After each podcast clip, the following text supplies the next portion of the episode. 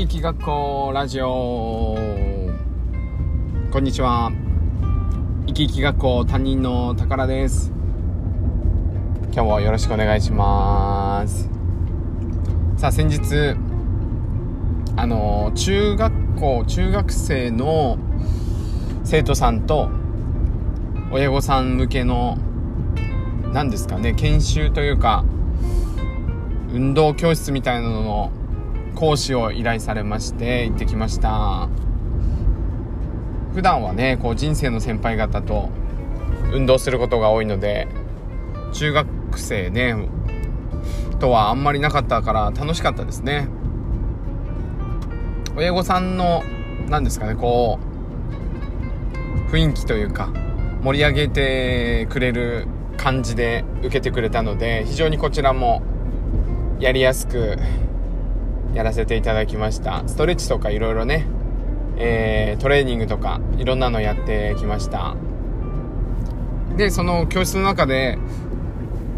あの中学生なのでねあの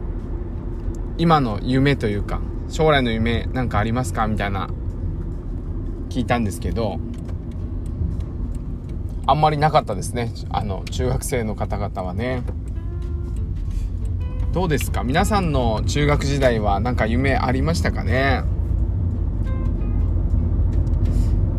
いや僕もあんまり覚えてないですけど。なんか小学生の頃まではなんか何ですか？ヒーローになりたいみたいなこう 僕サッカー選手だった気しますけど。サッカー習ってなかったけど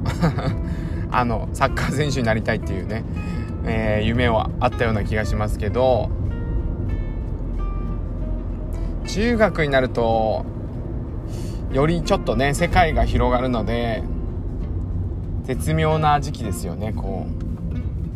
サッカー選手もちょっと大変厳しいかなみたいな思ったりとかして絶妙に迷う時期なのかなとも思いましたが一方でこう大人のね親御さんたちもいたので親御さんたちにも夢ありますか？みたいな聞いたら親御さんたちもねしっかり手を挙げてですね夢を持っている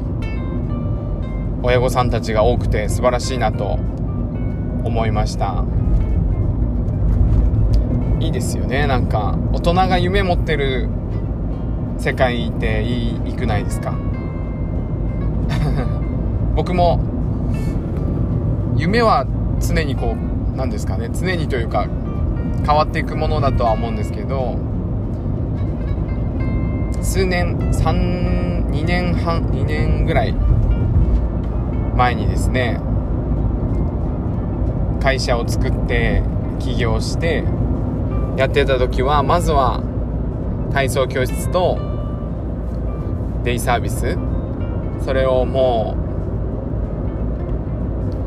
う地域の皆さんの何ですかね認知度というか知っていただけるものにして、えー、地域に根付いたものにしようというところで2年半ぐらいですかねこう走り出して今3年目になるんですけど少しずつそれがあのー、実現してきてで地域の方々とのつながりが増えた中で次は YouTube とかですね新しいものに挑戦して次はチャンネル登録者数をみんなで増やしてなんか楽しいお祭りをして人生の先輩が見たことない世界というかこの年でもこんな世界こんな景色が見れるんだっていうものを出したいなっていうのが今の夢というかね目標になってます。親御さんたちの夢をね実際には聞けなかったんですけどいいなと思って。だから人生の先輩の方々もちょっとね夢あるかあんまり聞いたことないですけどあったらいいなと思います。そうなんですかね。そのずっと先のことではなくてえー、もうちょっと小さい小さいというか小さい狭い範囲で来年も、えー、ウォーキング会ウォーキングのイベントを参加したいなとか何でもいいんですけど来年も宝先生の講演会に参加したいなとかボクササイズ祭りに参加したいなとか 僕もいろんなイベントをねやってるのでねそういうのに参加したいなとかでも立派な夢というか目標かなと思います。なんかそういうふうに人生の先輩方が前向きに生活できたりとかそこを目標に毎週でもいいと思うんですよね。来週も体操教室でみんなに会いたいなとかそういう目標の中で生活ができるだけでもすごくいいなと思うのでそんな感じになれるように僕もまずは僕が夢持ってないとね、えー、いけませんのでまずは僕が夢を語ってですね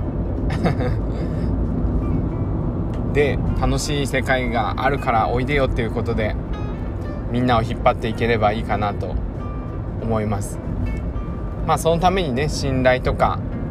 しっかりと築き上げてまあ宝のやるイベントならちょっとよくわかんないけど楽しいだろうから行ってみようかなみたいに思っていただければもうそれ大成功かなと思っておりますので今日も頑張ってですね、えー、行きたいと思います。皆さんも夢を持ってね皆さんの夢は何ですか？ではまた。